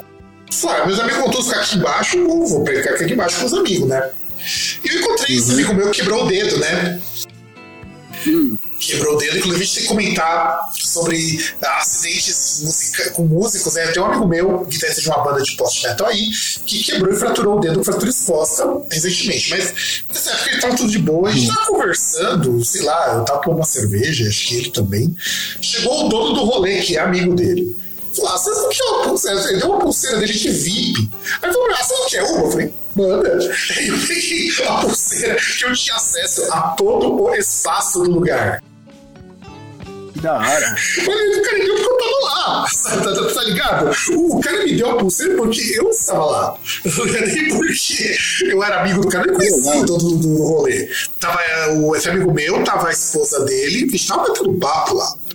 E deu aquele, aquela pulseira VIP e a gente conseguiu ver show de lugar. Eu tinha acesso a áreas que a imprensa não podia ir. E eu pude conversar Legal, com o cara que eu já. Eu conversei com um cara que eu já tinha entrevistado, fiquei mó tímido, porque falar principalmente com um dos caras que eu mais curto, que é o guitarrista do Mono, uma banda de post-rock japonesa, o cara é muito foda. Eu pude ver um show do backstage. É, foi foda, foi foda. E, e eu fiquei muito impressionado porque eu não esperava isso. Tá ligado? Eu, eu não esperava ter esse ingresso. Ou quando e um dos que eu me arrependo foi quando eu fui cobrir, que foi o Romulo, inclusive, que me arrumou esse VIP para ver um, um, evento de metalcore. E tinha tocado lá uma banda que em 2020, o ex-vocalista dessa banda que ia tocar naquele dia morreu de Covid, né? E eu, eu tive a chance de entrevistá-lo pessoalmente. Só que eu falei, ah, não vou incomodar o cara, o cara deve estar cansado, deve estar. Porque o cara. Uhum. E aí hoje eu me arrependo, porque eu podia ter ido falar, trocar uma ideia com o cara e o cara me morre de Covid. E, olha, e olha só, o cara é praticar exercício, o cara era magrão, morre de Covid porque o cara era tatuador, precisava trabalhar e é diabético, né? É, aí. aí Sabe? É, o meu medo de, de pegar doente, pegar um desse com Covid, justamente por causa da obesidade. Eu tive problemas respiratórios nesses dois anos e pouquinho. Espero que pro ano que vem já dê uma melhorada. E aí, eu quero, eu quero falar de uma história que a gente contou em off, mas eu achei essa história legal de a gente ouvir. É, a gente sabe que músicos sofrem acidentes, mas não pode deixar de tocar, principalmente quando tem compromissos e coisas do tipo. Esse amigo meu, que tá de uma banda de post-metal, quebrou o dedo na mão que ele toca guitarra, então ele não pode tocar, não vai poder fazer a abertura da banda do, dos caras que é do selo dele, do selo que ele participa, então vida que segue. Mas você me contou que você quebrou o braço e teve que tocar guitarra igual contrabaixo. Conta essa história, como que você quebrou o braço? Você, você, eu quebrei o braço na bola. Ah, tá, não, pensei que você falava, eu quebrei meu eu braço perto da suruba. Eu tentei, ser, eu tentei ser profissional, né? Quando era mais moleque. Eu quebrei pé, rompi ligamento cruzado. Ai, não, o ligamento cruzado é foda. Eu tirei, eu tirei um ombro do lugar, e ele sai às vezes. É, quebrei braço. Cara, já quebrei dente jogando bola. Só faltava você dizer que você torceu a rótula. Você torceu a rótula, você já carimbou todas as seis possíveis do o ligamento foi foda, cara. O ligamento rompeu totalmente, ligamento cruzado e menisco. Pior que Foi. meni- pior que menisco não volta ao normal nunca mais, cara, quando rompe. É, a- a- o que mais pega é o outro joelho bom, porque quando você quebra, você rompe um ligamento, você anda torto. Porque você bota o peso na perna que tá boa, né? E aí quando você opera, você, você tem que fazer uma fisioterapia decente para você andar é, é, distribuindo peso nas pernas. E aí você fica com a perna que era boa prejudicada, porque ficou muito tempo, né? Eu operei pelo SUS, eu fiquei um ano na fila para operar. E aí, mas aí, enfim, é, quando eu quebrei o braço, eu, é, eu tocava muito em umas festas da USP, né?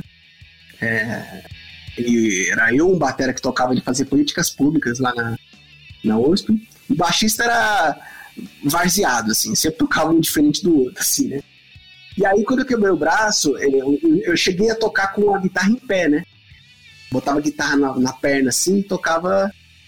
Ah, não sei se a galera vai conseguir visualizar, mas é o braço como se fosse baixista de orquestra. Eu tocava assim, como se fosse um baixista de orquestra. Só que tinha coisa que não dava pra fazer, né? Aí eu liguei pro, ba pro, pro, pro batera e falei, ó, é, não marca show aí, pelo menos pra um mês, que eu vou tirar o gesso, né? E aí a gente volta, volta normal, né? Ele falou, porra, foda, você ter quebrado o braço e tal, né? Ele perguntou assim, foi o braço da punheta?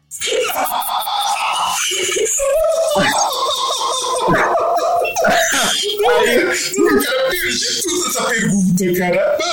Mano, Aí eu falei assim, foi, né? Eu falei, foi. Ele falou, porra, então o bagulho ficou grave mesmo. Aí eu, li- aí eu, mas é pra isso que eu tô te ligando. ah, cara, eu ia pedir uma boa amiga, né? pra ele fazer uma punhetinha amiga, né? É, amiga pra essas coisas, não é? Não é? Amiga pra essas coisas. Ai, ai, puta, época boa, viu? Época boa. Tocar na, nas festas de faculdade é muito louco. Não, não, eu vi, eu vi Eu imaginando. uma. Você, tocando em de faculdade e sóbrio, que é melhor ainda. É, não, eu te- eu tenho uma, uma imagem na minha cabeça, é muito louco. A gente, a gente tocava só coisa pesada, Rage Against, System, é, Bizkit, é, só, só pedrada, né? Aí, cara, eu me lembro de, um- de uma festa que a gente tava tocando um bate-cabeça violento, assim, a galera se matando, e tinha um cara de quatro engateando, assim, eu vomitando. E o louco é que, como ele vomitava e tava engateando, ele, ele passava a mão no próprio vômito, assim, o joelho. Nossa, o cara estar Meu, muito suado, cara. Devia estar muito suado. Nossa, essa imagem nunca vai sair da minha cabeça. Assim. Eu pensei assim, isso é que é vida, mano. Tá Muito vendo? Você não bebe e perde a oportunidade de pagar essas vexames. Era muito louco. Tocando tocando na escola. Ve- ve- Veja quando você é o cara sobra do rolê, você não vai passar por esses vexames. Eu falo isso, eu bebo, mas, cara, é, comparado com meus amigos, a minha quantidade de álcool é nada. Eu já cheguei a ter amigos que eu tive que levar pra fora porque os caras estavam ficando, estavam saindo do engraçado pro trágico. É. Eu, eu, não gosto de, eu não gosto de pinguço, não, velho. Os caras falando com a abelha na boca, eu não gosto não. O cara fica apaixonado, saca? Ah, eu te amo, não sei o que. Não, não gosto em mim, não, velho. não gosto de bêbado me encher o saco, não. Não, assim, é, é, eu eu tenho amigos meus com vários perfis de bêbado. O, o melhor é o cara que se transforma quando bebe e fica muito macho. Mas É, falam, né, que são os quatro animais, né? Já, já ouviu falar disso aí? Que são os quatro não, animais? esse eu não conheço. Quando você bebe, ou você vira leão, que é valente, ou você vira macaco, que é fica fazendo graça, ou vira um bicho lá que fica quieto, né? Eu, eu tomei uns porra uma vez, eu, fiquei- eu, eu virava esse bicho aí que ficava dormindo aí, na preguiça. E tem um outro também. É, ah, o pavão. Você vira o pavão, que você quer pegar todo mundo e tal, né? Cara, eu, Eu, eu, o pior, eu- o pior é que reuniões com os amigos. né? E o pior é que reuniões com amigos meus, eu, eu tenho, tenho fotos, inclusive, de eu dormindo no meio do rolê, cara. é. Não, cara, já aconteceu. Já me aconteceu. E isso não tem nenhum orgulho. Eu fui numa balada gótica em Santo André com um amigo meu. A gente tava muito puto porque o lugar, o lugar tava muito ruim. A gente tinha tomado cada um uma vodka. E eu lembro que amigo tinha tomado vodka.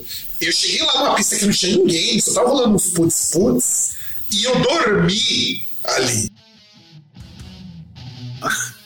E eu dormi. E, eu acho que tinha um cochilo de uns 5 minutos lá, porque lá tava muito. Ai, não. É. a gente, a gente, nessa época de meio de faculdade, final de faculdade, sempre há histórias que, se não envolver pelo menos uma bebedeira, um porre e, e uma história boa para você contar, você não cursou a faculdade certa. Eu já tive mina que me reconheceu do ensino, do ensino médio, na faculdade, ali na Chapadaça. Chapadaça. É, é, o negócio foi, foi foda. Eu cheguei. Eu tive que levar a mina pro ponto de ônibus para poder voltar para casa. Eu moro em São Mateus. Pra que não uma bobagem com ela. E, no, e, e, e, nesse mesmo dia, uma, uma outra amiga minha que estava junto comigo teve ataque de síndrome do pânico. É, eu achei dessas.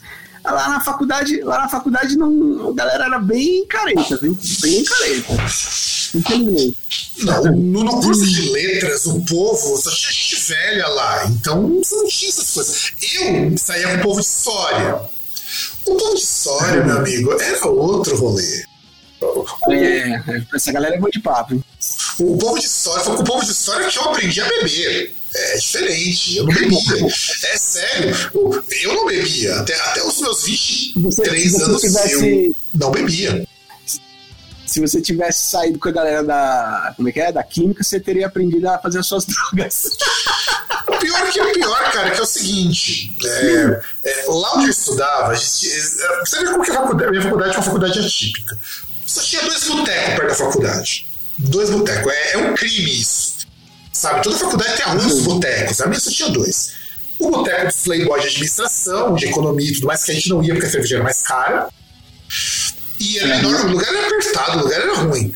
Ou um lugar grande, que tinha até uma churrasqueira do cara que, que hoje tinha pessoal de letras, pessoas de sistemas, pessoal de história. O povo uhum. de química, o povo de matemática, o... eles não se misturavam com a gente. Só não me não sei, isso misturava. É simplesmente. Não sei se é porque também a maior parte desse povo também era um povo mais velho. Tanto que o que era comum na faculdade? Eu saía para beber com os professores. Pô, terminando, terminando de fazer a prova, vamos tomar cerveja? Vamos! Pô, que da hora. Não, Nossa, não... a minha relação com os professores da, lá na faculdade também foi a melhor possível, assim. Eles sempre. Eles. eles é, nossa, eu tive elogios assim maravilhosos, assim. É, porque eles sempre me viram como fora da casinha, saca? Tipo, doido no bom sentido. Ah, o cara é doido. É, o cara que acompanha, deixa ele fazer as coisas dele, ensinava, fazer as provas, fazia tudo, né? Não deixei de fazer nada por, por, por, por, por eles gostarem de mim. Mas o incentivo deles, de, meu, continua, você vai conseguir. Ou a gente. Eu, eu tive um professor lá, que ele falou assim: é, continua o que você tá fazendo, eu já tinha lançado o álbum e tal. Ele mandou assim, pessoalmente, né? Continua o que você tá fazendo. Você tem um futuro muito bom. Porque você não tá sendo um reprodutor. Você tá criando um negócio. Você é doido e você tem que continuar doido. Foi muito bonito isso que ele falou. Ele falou: você é doido e tem que continuar doido. Pra não. Porque a galera da música. Eu não sei se todas as faculdades são assim, mas a galera da música também se acha fodona, né? Os caras acham que. Ah, eu sou foda, sou um guitarrista foda, olha como a minha guitarra brilha. Tipo, tem essa galera preguiçosa. É, e eu, eu nunca gostei disso, né? Sempre, sempre gostei de botar. Eu sempre gostei de botar a mão na massa, né? Eu fiz um clipe na faculdade, uma música, é uma releitura da William Tell, aquela música que tocava no pica-pau. É, então, a gente comentou sobre isso no outro programa que a gente fez. É, então. Foi na, foi na faculdade lá que eu fiz. Né? O professor ajeitou tudo. É, a gente usou o estúdio lá da Rádio TV para fazer. O, cara que trabalhava lá trabalhou no clipe. Foi, foi foda. Tive sempre sempre muito incentivo deles, assim. Sabe que o meu irmão ele fala muito isso, né? Porque ele fez faculdade de artes, né? É, e ele fala uma coisa que deve ter acontecido muito com onde você estudou também. Então, é artes, mas é mais específico. O meu irmão ele falou o seguinte: quando todo mundo chega no primeiro ano da faculdade de artes, todo mundo acha que é artista. E falei isso que fode. Tem cara que nem faz a faculdade e se acha, né? Tem cara que nem faz a faculdade. Não, e ele fala o seguinte: eu tô aqui, assim, eu, eu faço minhas artes, mas eu tô aqui pra virar artista. Ele falava isso daí. O meu, o meu irmão tem muito pé no chão com essas coisas. Meu irmão é um ilustrador foda pra caralho. Mas ele tem muito pé no chão de falar: não, eu tô aqui porque eu quero ser um artista. E não porque eu sou artista, eu sou isso. O meu irmão tinha muito, muito pé no chão. E eu acho que você deve ter sentido muito isso quando você viu o pessoal que não tinha esse pé no chão. Você fala, não, menos, cara, menos. Eu sou um cara que tá conseguindo mais coisa que eu. Quem você pensa que é, velho? Quem você pensa que é, velho? Eu acho que nem o cara mais. Porra, nem o cara mais foda de todos deve pensar que é foda. Já começa assim. Eu, eu, mesmo que você faça o bagulho foda, você não, não é você que tem que dizer. É, não, e... Afinal, você faz, você faz arte para pra, as pessoas ouvirem, né? Exato, é, não, e, é por isso que eu falo o seguinte: eu acho que essa coisa do ser foda autodeclaratório é muito errado. O que você faz tem que falar por isso. E se não for foda também, cara, não há nenhum problema, não é competição. Claro, nunca foi. Quando você tira da cabeça que a arte não é competição, você se liberta de uma má, porque assim, é, e você que é guitarrista, você sabe disso até melhor do que eu. Nossa, parece que você tem que ser o cara mais rápido, o cara com melhor equipamento, o cara que faz as músicas mais complexas. E, cara, às vezes, você tá feliz tocando é, clamadinha de viola que todo mundo conhece e tudo bem, cara, sabe? Arte não é competição, arte é você se expressar. É claro que quando você começa a sentir essas limitações, você vai procurar uma maneira de vencê-las. Olha, eu, eu, graças a Deus, eu já, eu já consegui me desprender dessa, dessa fama, dessa tentativa de ser o mais habilidoso, o mais rápido, o melhor timbre, tá ligado? Eu gosto de estudar isso. Eu, go eu gosto desse lance, ah, eu quero fazer uma, uma música que tem uma fritação em tal parte tal, então eu vou estudar, vou me dedicar a isso. Mas o legal é que as pessoas que vêm me ouvindo já dizem assim, pô, legal que a gente já percebe que é a sua mão. Essa é a maior vitória, não é? é, é eu acho que o Eric Clapton, o David Gilmour, o Brian May, o os baixistas foda, o Frio, Les Claypool, é, é a mão deles, é a personalidade deles, né? É, eu tava até pensando nisso ontem, eu tava ouvindo alguma banda de rock. Ah, eu tenho um guitarrista foda chamado Andy James, ele é do, do metal aí, né? E assim, ele, eu tava ouvindo um álbum dele, aí o que acontece? Eu, eu me peguei pensando, falei, porra, o cara toca pra caralho mas o tipo de guitarra que ele está tirando, os solos que ele está tirando, as convenções que ele está fazendo, toda a banda de rock faz. E é esse o ponto que a galera não percebe, entendeu? É... Velho, você tem que se, de algum artisticamente você tem que se desprender de, disso aí.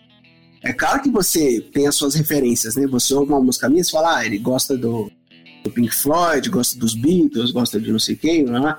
Óbvio, você tem as suas referências, mas, mas a partir do momento que você vai gravar, você tem que se desprender disso, né? É, por, por, exemplo, esse, essa música nova do Metallica aí, né? O, eu tenho um amigo que é louco pelo Metallica, mas ele fala que o Metallica acabou em 89, acabou ah, no Injustice. Ah, meu, ah, meu. Aí eu falo, aí eu falo, velho, isso é bobo, isso é bobo. O Metallica é uma das poucas bandas que consegue ultrapassar a década entendeu? Eles cons conseguem se reinventar. Isso é relevante. É um puta do... Isso é relevante, o importante é isso, isso é relevante. Isso é relevante. Eu falo pra ele, eu falo, o Seneca é um puta álbum autêntico. É bom, não é? Tem música bosta, tem música. Né? Mas eles tentaram. Cara, isso que é mais legal. Só que essa é a minha briga com o César quando ele vai falar do Lulu, do projeto deles com o Lou Reed. Eu acho o Lulu do caralho, mas é porque o Lulu eu encaro como um álbum do Lou Reed com Metallica, que os caras tiveram o peito de falar, não, vamos fazer música com um cara que só faz música brisadaça, cara que faz música com ruído, que é uma coisa que eu amo. Eu sou, eu sou o cara da arte experimental, sabe? Eu gosto muito disso. E eu admiro muito. É um álbum bom de música experimental? Talvez. Eu acho que tem coisa ali que podia ser melhor. Mas eu gosto pra caramba, justamente por causa dessa autenticidade. Claro, Singer é um. Inclusive, isso é uma coisa que a gente fala no broadcast. Você pega o Dead Magnetic, ele é muito menos autêntico que o Saint Exato. Sabe por quê? Porque eles quiseram resgatar os fãs de antes de 89. Mas é o que eu tava falando. Por exemplo, eu tava falando pra, pra esse amigo meu. Eu falei, cara, o legal desse, desse, dessa música é que eles não tentaram ir na cola do novo álbum do Megadeth. O Megadeth, esse com, com, Die, é o último álbum do Megadeth desse ano. O álbum do Megadeth é porrada, é destruição. em vez deles colarem, pegarem rabeira em cima do, do, do, thrash metal, né, que é o Big Four, que são eles, eles o Anthrax e o Anthrax, Slayer, Metallica e Megadeth, né? Em vez deles colarem atrás da trecheira do Megadeth, eles foram fazer tipo um rock, tipo, me soa meio Motley Crue, assim, essa música nova do metal. Então, é mais rock do que metal, entendeu? Isso é legal, velho. É legal. Eles não, não foram na, na. Ai, a gente tem que fazer um bagulho melhor que o Megadeth. A gente tem que fazer um bagulho melhor que o. É, é isso que eu acho, entendeu? É, na verdade, não precisa fazer muito esforço, não. O Megadeth tem. Esse estilo disco, que inclusive tem um, programa no Groundcast desenhando-se disso é, eu me surpreendeu positivamente por ser um disco bom, do contrário dos anteriores. Os últimos quatro discos do Megadeth são bem medi medianos para medíocres. E, e, esse disco me surpreendeu não só por ser porrada. É, o Megadeth ele não fez uma coisa no disco anterior que ele fez nesse e que o Metallica não precisa fazer. Que adianta você ter um puta guitarrista como Kiko Loureiro e você não aproveitar o cara? Uhum. Sabe? Eu acho um crime isso. Acho um crime você ter um puta guitarrista como Kiko Loureiro. No Angra ele era muito bem aproveitado. Mas no Megadeth, quando ele entrou, tudo bem que Megadeth fez músicos são todos contratados. A sorte é que o Dave Mustaine, depois do câncer, parece que virou um cara decente agora. É impressionante. O Dave Mustaine era um puta de um cuzão. O cara tem até ah, é? Não, o cara tem briga lá com o Al Jorgensen do Ministry, porque na época que o Ministry lançou a trilogia pra descascar o, Bush, o Mussini ficou putinho porque o, o Bush era o candidato dele, né? Ele fez até comício pro Bush. Oh, não, não, e veio, e veio com umas piadas muito bosta, porque o Jorgensen tem problema com drogas. Problemas graves com drogas. Tem um livro do Ministry, inclusive, que Cara, é uma coisa indigesta de ler algumas partes. Tem parte que ele fala que ele não sabia o que estava fazendo e tão drogado que ele estava. Ele falou muito provavelmente ele abusou de mulheres por conta disso. Porque elas também estavam drogadas e ele. Uma coisa que ele não sorgulha. Ele mesmo fala, não sorgulha. E e ele ficava zoando coisa, porque é um problema, um vício em drogas é um problema muito grave. O Mussene ficava zoando com isso. Sem contar que fez umas colocações assim meio bosta uma época sobre casamento homoafetivo, que pegou muito mal para ele. Então o Mussene ele tem um histórico de falar muita bosta. E depois que ele é, curou do câncer, ele tá menos falador de bosta e tá falando umas coisas muito coerentes, inclusive. Não sei também porque essa idade me bateu. Tipo, pessoal do Metallica, que eu acho o James Hetfield o cara mais contraditório do mundo. O cara é pró-armas, o cara ele é, ele é republicano, só que o cara faz altas campanhas é, contra é, pornografia, contra abuso de mulheres, é embaixador da causa, inclusive. E é um uhum. cara que ajuda muito essas coisas contra violência infantil. E é um cara que, assim, o Democene entra na mesma esteira, sabe? Um cara contraditório. E eu, eu achei interessante. E o Democene também é um cara hipócrita, porque o cara é evangélico, não bebe, mas tem uma marca de cerveja e uma marca de vinho. ah, mas aí é, é, é, é, o marketing, né, cara? Que o cara puder usar o nome dele para poder ganhar dinheiro, Assim, mas eu acho muito hipócrita, cara. Porque, pô, o cara não bebe. O cara fez uma campanha muito foda contra o álcool. E eu até concordo no caso dele, porque o álcool, o cara acabou com a vida dele. Pro cara virar toda de uma, de uma companhia de vinhos e de uma fabricante de cerveja. É, esse eu não sei, não. E que, Ah, é. e que finalmente acertou nisso. E que finalmente acertou nisso, que é mais importante. Porque a Barnega deve estar muito ruim, cara. Tá, tá, tá muito, muito, muito ruim. E é isso, cara. Eu, a gente já estourou o tempo da entrevista mais do que eu gostaria, mas acontece. É o que eu falo. A, a segunda parte é sempre a melhor. Inclusive, é, eu, eu estou pensando seriamente se na gravação a gente faz essa trollagem ou não. Tem uma moça aqui chamada Thaís que entrou nessa transmissão, não sei porquê. é minha namorada. Ah, sua namorada? Ah, por isso que ela tá aqui? Não, sabe por quê? Sabe por quê? Que é o que acontece? Eu não tava com, com o seu link no computador. Aí eu peguei e mandei a mensagem. Mandei a mensagem que você me mandou pra ela só pra gua- salvar no WhatsApp web, entendeu? Pra eu poder clicar e entrar. E ela tá aqui, só que ela não tá vendo nada, porque eu não adicionei ela na conversa. Não adiciona não, deixa de fora. Eu fiquei curioso, falei, deixa eu parar a entrevista aqui no meio só pra falar isso aqui, porque eu acho que seria muita sacanagem. Mas ela mora aí junto com você ou não? Não, não. Então, é, eu acho que seria uma coisa muito. Assim, eu não falei porque seria muito, muito indelicado da minha parte, mas se eu tivesse mais bêbado, talvez até colocaria ela na entrevista pra gente finalizar o programa, né? Afinal de contas, seria muito engraçado. E também porque ela veria a gente falando um monte de bosta. Ia ser tipo aqui confidencial, né? Ah, não, cara, isso ia, parecer, sabe aquelas coisas de rádio, tipo participação do ouvinte? É. Que a pessoa liga Pô, então ela podia ter falado assim, nossa, nossa, sou sua fã, tô te acompanhando aqui da. do- Caraca, isso, isso seria muito bom, cara. Isso seria muito bom. Um dos meus sonhos no Groundcast é algum dia ter dinheiro pra isso, porque eu já vi como que faz. É conseguir fazer live com essa chamada de ouvinte. Eu queria muito Ah, fazer legal. isso algum dia. Porque assim, eu tá quero. em fazer um presencial, velho.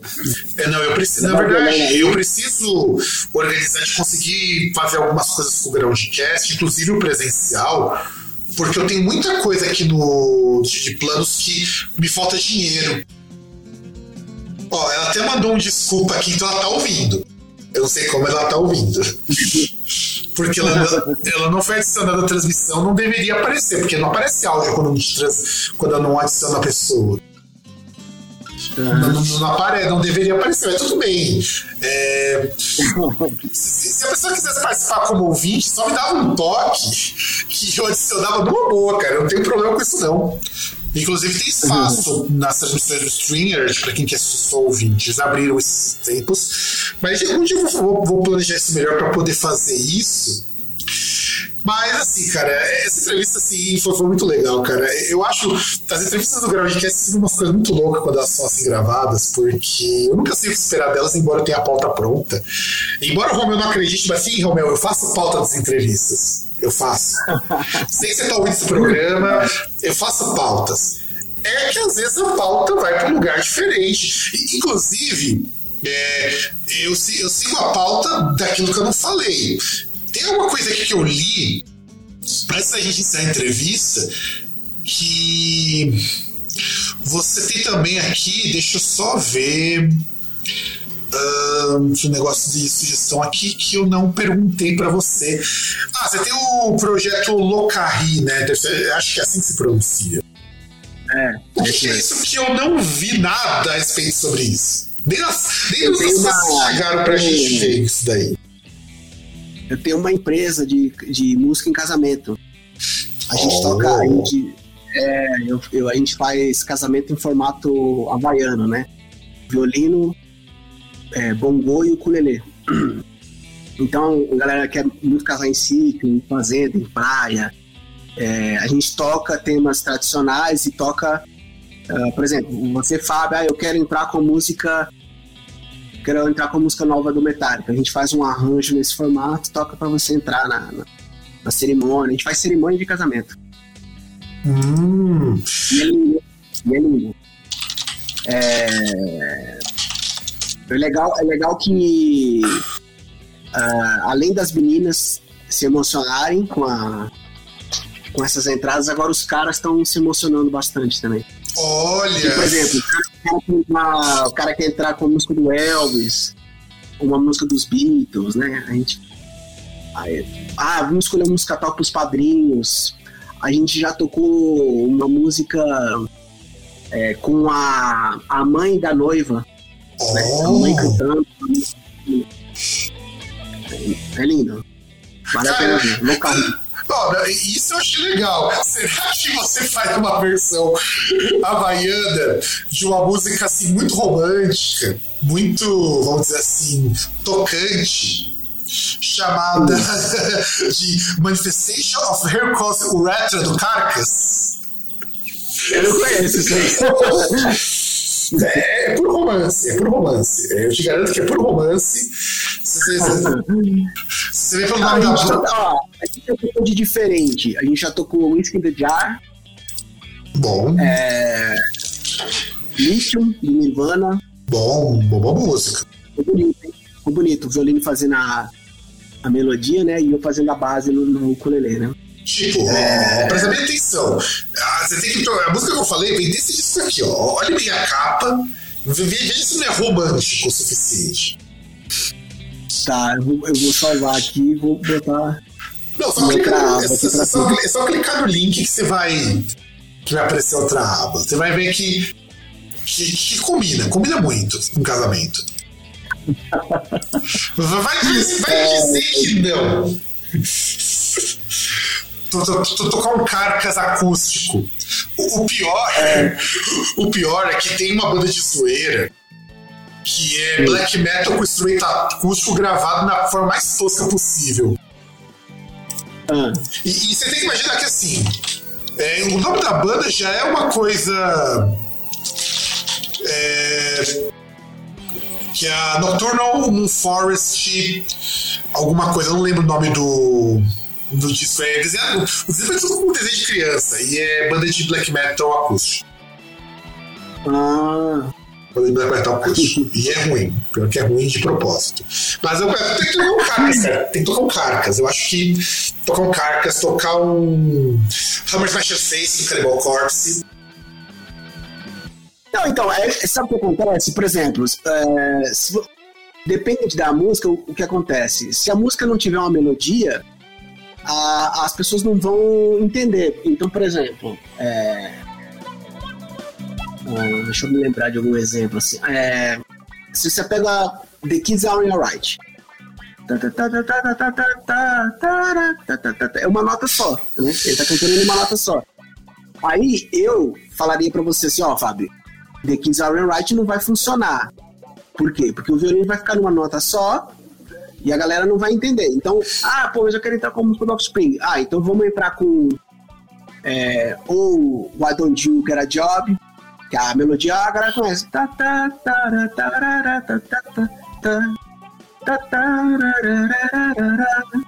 Aí fica bonito no Pretty né? Fly mesmo, Porra, né, cara? Pretty Fly também. Pretty Fly, então, eu acho que Pretty Fly ia ficar muito reto. Não, mas é... É, é uma música retinha. É que o Duro de Falecimento é. você tem que jogar um instrumento no ataque do outro. É meio foda coordenar isso daí. É, o interessante é você pegar uma música que a melodia seja bonita. Então você vai.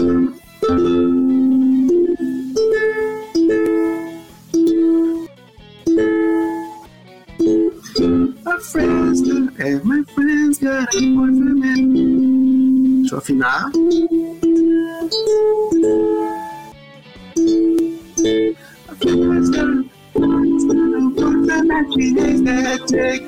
She tells me every day.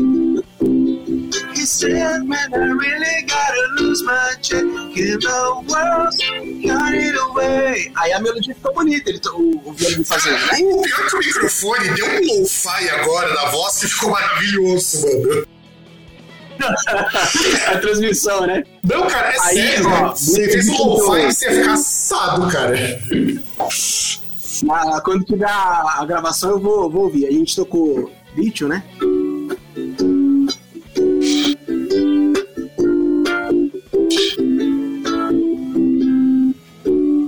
I'm so happy just today I found my friends in my hand. Ficou muito bonito o vídeo. Eu, eu, gosto muito da base dessa música. Eu acho a base dessa música muito bonita. É, então. É, Whiskey in the Jar.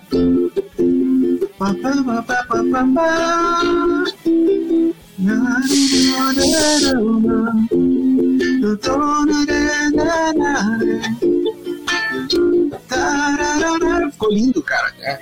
E aí a gente toca as tradicionais, toca Aleluia, é, aquela do Crepúsculo lá, Thousand Years, é, o tema da Inglaterra. A gente toca as tradicionais também. Depende do que o casal quer.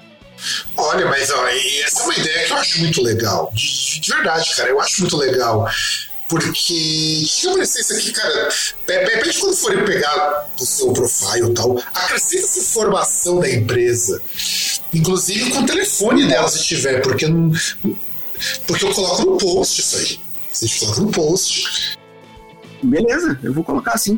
Coloco sim. Pede pra, pede pra me manda depois isso daí, essas informações Mano, da empresa, porque eu vou colocar no post isso aí, junto com as outras informações, porque isso é importante. Ó, tá, tá, tá vendo? E, eu acho que o Groundcast é um dos poucos programas que, do, que se impedisse do nada você toca as músicas. Eu acho que na próxima vez, quando tiver entrevista, eu vou colocar de fundo, vou deixar você tocando enquanto você faz falando.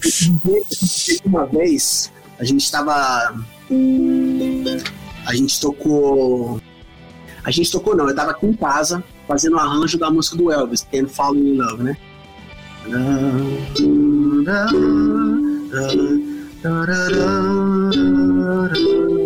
Eu tava fazendo um arranjo aqui em casa. E veio um amigo meu, né? É, eu não sei o que ele veio fazer, veio pegar um contrabaixo, alguma coisa. Aí ele subiu, a gente tava fazendo aqui, eu tava fazendo um arranjo aqui no computador.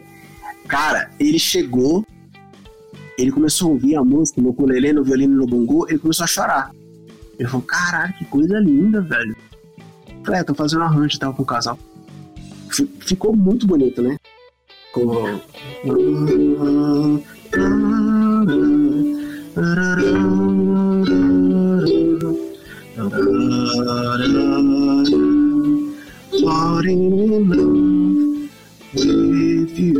ficou lindo, velho. E pensar que essa música original ela é grave, né, cara? Como se fosse mais é, grave. Então o violino fica, fica lindo o violino. Faz várias assim. Não, eu acho, eu acho bacana. Eu acho que a próxima vez também tem que, sei lá, se tiver algum casal gamer ou mais nerd, fazer Bart Song do Blind Guardian, que já tem mais acústica, inclusive.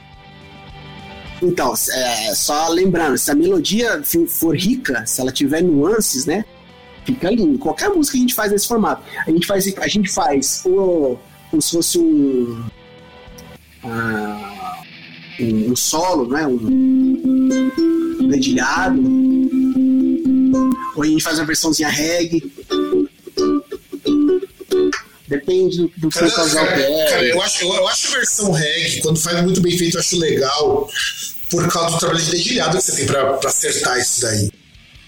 É, e, cara, eu, eu tinha um muito preconceito com esse, esse instrumento, né?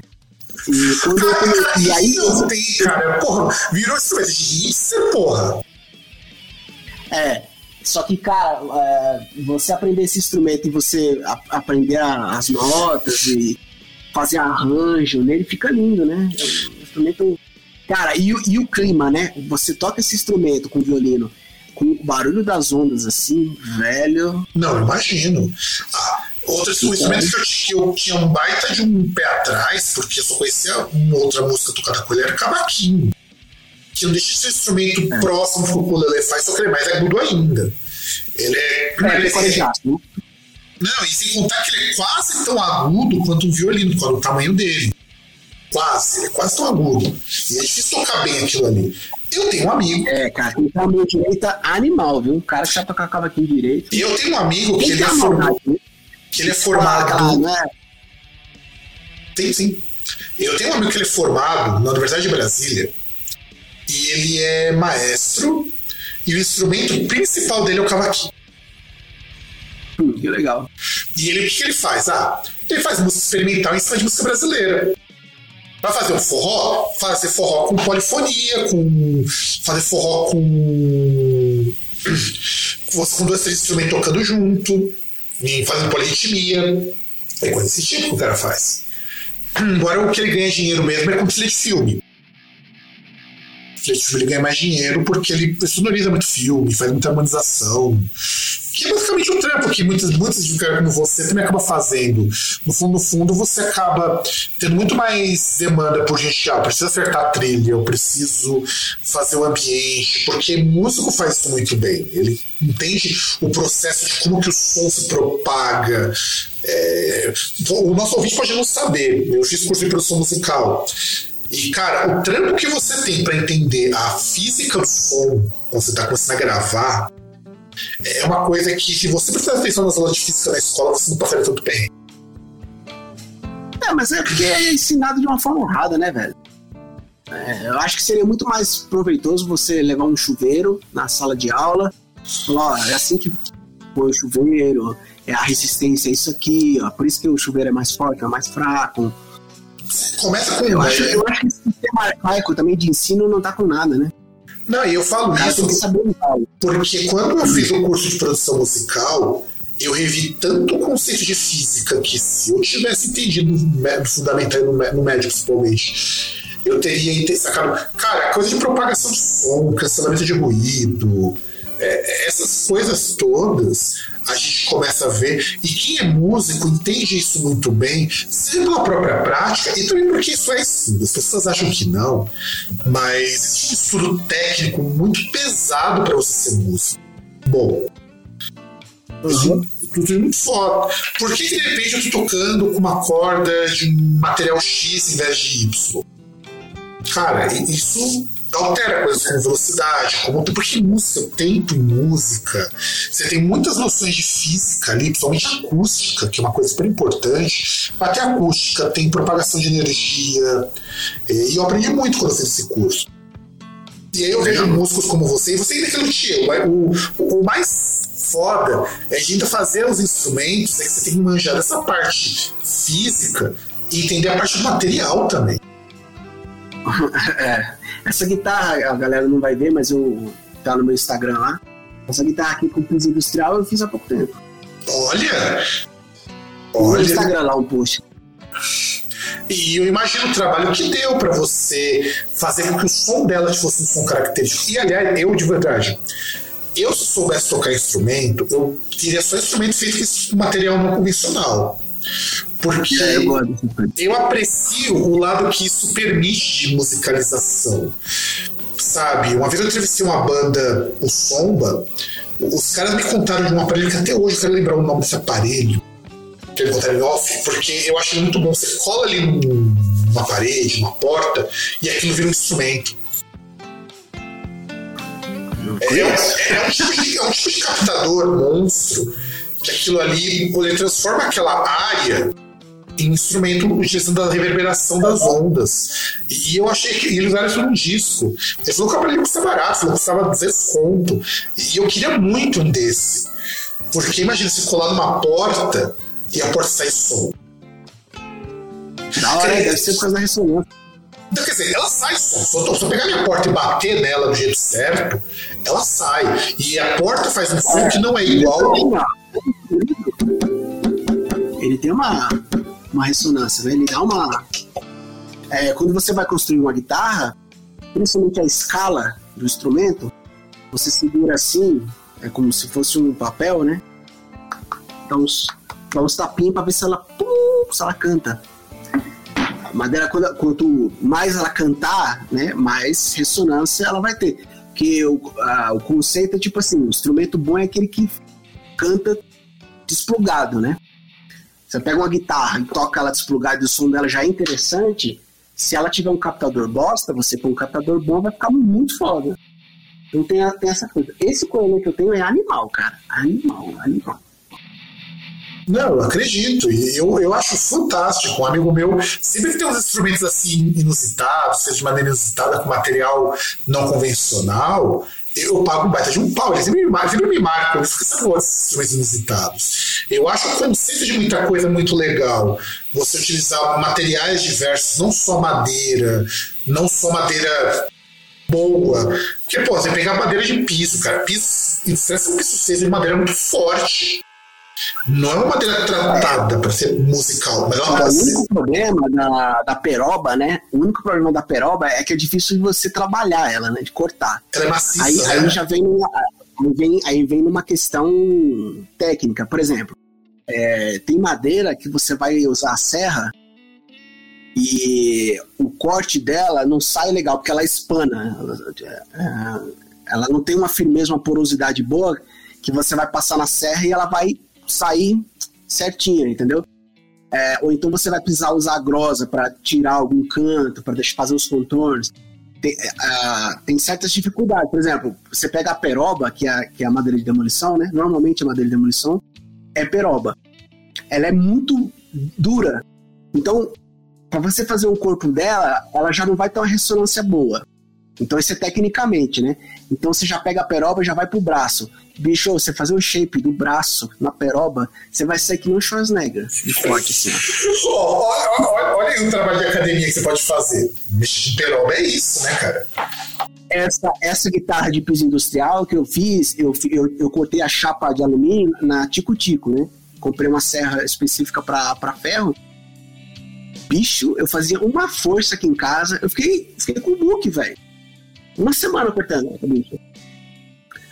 É da hora, né? Se eu fizesse uma guitarra dessa por semana, eu tava até com aqueles gominhos na barriga. tá trincado, né? Tava trincado, velho. Não, cara, é difícil. É difícil. Não, ma- madeiras muito densas, com densidade muito grande, peroba, é... Uma madeira que um amigo meu gosta muito como instrumento, ele quer comprar uma luthier perto da casa dele, que é de pau-ferro. Só que é difícil de trabalhar com isso. Pau-ferro é duríssimo. Então eu usava bastante para escala também. É, é, eu, eu tô com um projeto aí fazendo uma guitarra que o braço vai ser mogno com escala em ébano. olha, olha, isso é interessante. Bem, bem, escuro o ébano, assim. Bem escuro, bem escuro. É, e o ébano já é mais macio, né? Ébano É, ele é mais duro que o, que o mogno. O mogno é mais fácil trabalhar. O, o- quando eu fiz o curso de luthier, o meu professor ele falava que para ele a combinação perfeita era era um corpo de, de marupá. Eu não sei se no, resto em São Paulo a gente conhece como marupá, né? Talvez em outro lugar do Brasil a galera fale cacheta. É cacheta, que é marupá. Aí o braço ele falava que ele gostava de maple e escala pau ferro. Ele disse que pra ele era a combinação perfeita de guitarra pra ele. Eu- tipo, se você vai contratar o serviço dele, aí você fala, ah, pode escolher a madeira. Ele ia fazer desse jeito. né? Mas eu tenho guitarra que é. Ó, eu tinha uma guitarra de oito cordas que a, o corpo era basswood, que é uma madeira gringa. É, o braço era guara, garapeira, o braço garapeira era um batente de uma porta, Olha, madeira dura, dura, dura, dura pra porra, e a escala em buia. olha. Essa, essa sofreu um pouco pra fazer o shape dela. Eu tenho uma guitarra branca, que o, a- o braço aqui, você até tá vendo aqui, ó. É roxinho e o corpo cedro, uma combinação bem legal também. Então, cara, é, é uma arte também. Você vai caroçando, ah, eu quero fazer uma guitarra assim e tal, né? Não, É legal que você vai brisando. Não, e eu, eu, eu acho muito legal essas tentativas. Mesmo quando você pega as coisas que são muito difíceis, eu acho, eu acho fantástico. Um amigo meu, ele fala que um dos Quanto mais difícil, melhor, velho. Um amigo meu fala que uma, uma das coisas que ele queria tocar na vida deve ser muito louco, não deve ser prático, deve ser muito louco, é tocar uma guitarra de vidro. Ixi, é, aí você tem que é, fazer um molde, né? Aí você tem que ter uma grana. É igual fazer guitarra de acrílico, né? Você tem que ter o molde. Aí você tem que falar com um torneiro mecânico, né? Com você fazer a. Você fazer o desenho, aí você precisa fazer um desenho, sei lá, naquele. Eu não sei se é CorelDRAW que a galera usa. Ou Corel ou você utiliza o CAD, um dos dois você utiliza para fazer o desenho. Porque você, É, precisa, então, é, é, aí. você tem que ter, ter as medidas, tem que ter. É, um amigo meu, ele é, é ferramenteiro, ele falou que ele fazia e faria isso da speeds, porque não é difícil de fazer.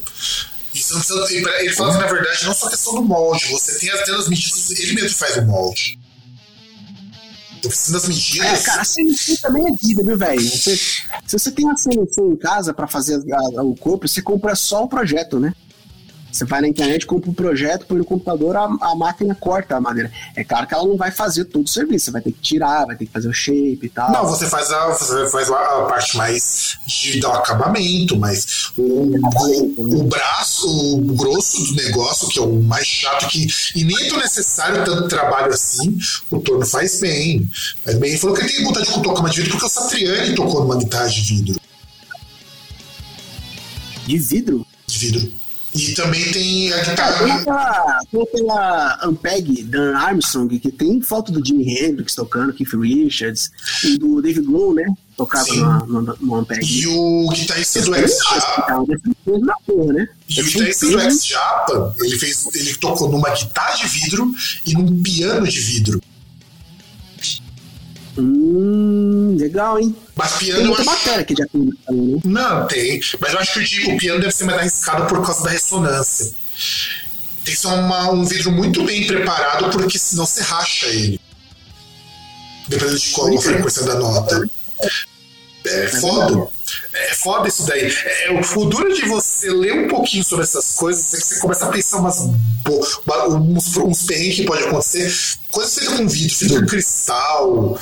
Esses materiais são muito. Assim, eles não são exatamente frágeis, mas o limiar dele para romper é muito fácil de você com um É, por isso que é usado madeira, né? Que é maleável e a madeira e ela absorve muita coisa. O importante da madeira é que ela absorve e reflete. E isso eu aprendi estudando a parte de microfonação, cara. Inclusive, por que, que, a, gente não, por que a gente não pode colocar um vocal booth só de madeira? Porque ele vai reverberar muito e a madeira vai dar aquela balançadinha. Vai ficar gostoso e bonito, inclusive. Bom, cara, mas nós já, estamos há muito tempo, porque esse programa já era para ter acabado há 40 minutos. mas tudo bem, cara. Tá quase o programa do Groundcast. Dá seus recados aí, Chico. Oh, me, me seguem lá na, na no Instagram, arroba Tico Pereira Music. Uh, a empresa lá de casamento que eu tenho chama Locarri, L-O-K-A-H-I Instrumental. Locarri Instrumental. Lá vocês vão ver o trabalho. A, a, o novo álbum que eu lancei chama 592. Eu fui o paciente 592 de Covid, lá do Santa Isabel. O último a sair com vida. É, dá uma ouvida lá nas músicas covers lá. As leituras são bem diferentes das versões originais. Tá no Spotify, tá no Deezer, tá no YouTube, tá na porra toda. Se for legal e gostarem, manda, manda um joinha. E se acharem uma bosta, fala que tá uma bosta também. É um lance esse. É, eu acho que assim, se igual, toda e qualquer crítica é válida, afinal de contas, o que conta é o engajamento. Me falaram assim: se estão te xingando é que você está no caminho certo. É, isso também não, porque o algoritmo não, diferencia isso, então o importante é estar em evidência. E é isso, galera. Eu acho que né, a gente fazendo, só para constar para vocês, ouvintes, eu tinha falado num outro programa que a gente estava fazendo umas técnicas diferentes de gravação. É a primeira vez que num programa regular essa técnica deu certo. Vou dar essa dica para o César para a gente ter uma trilha sonora de fundo decente e eu poupar o trabalho e esse programa ser um pouco mais rápido. E é isso. Eu vejo vocês, sei lá quando. Esse programa vai ao ar em 2023. Então, você está ouvindo isso aqui em 2023. Espero que esse ano seja muito bom para todos nós. E um grande abraço para todo mundo.